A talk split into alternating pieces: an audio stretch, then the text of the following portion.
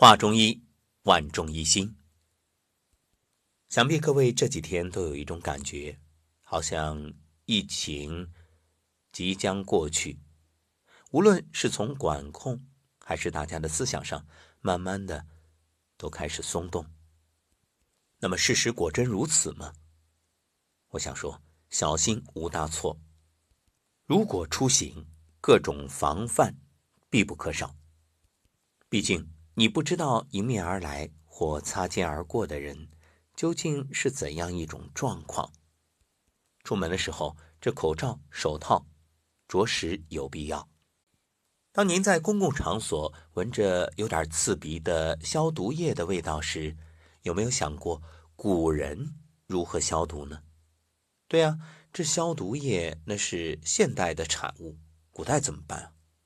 哎，这个古人真的比我们智慧。正如古代医书记载，凡瘟疫之流行，皆有秽恶之气。古人防疫啊，有一种既简单又有效的方法，那就是焚香。《本草纲目》中记载了民间百姓在瘟疫流行或岁旦时，用苍竹、艾叶烧烟以避邪气的风俗，这是一种行之有效的空气消毒法。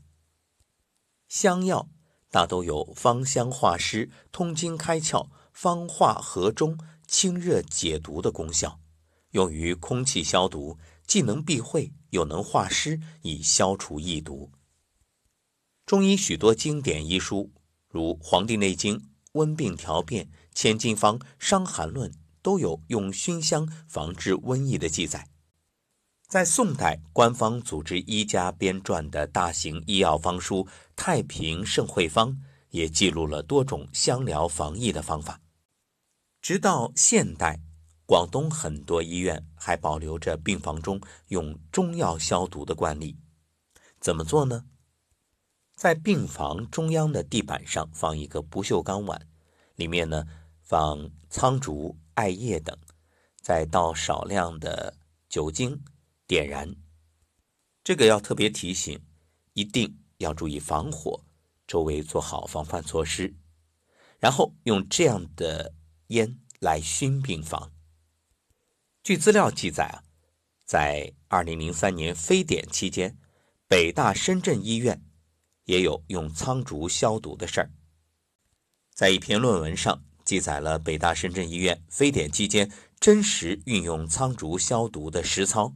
三个月用了八百五十公斤苍竹，这家医院在非典期间没有一例院内感染。在论文里啊，记载的很多实验很有意思，比如用紫外线消毒法与苍竹消毒之后做一个结果对比，发现两种方法的效果并没有显著差异，而且苍竹的消毒效果可以持续四个小时。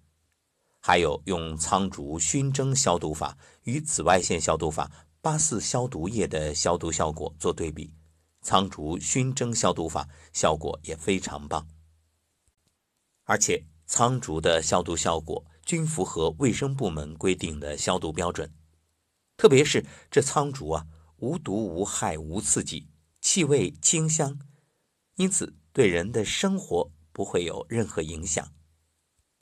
那么。作为居家的你我，该怎么以这样的方式来给空气消毒呢？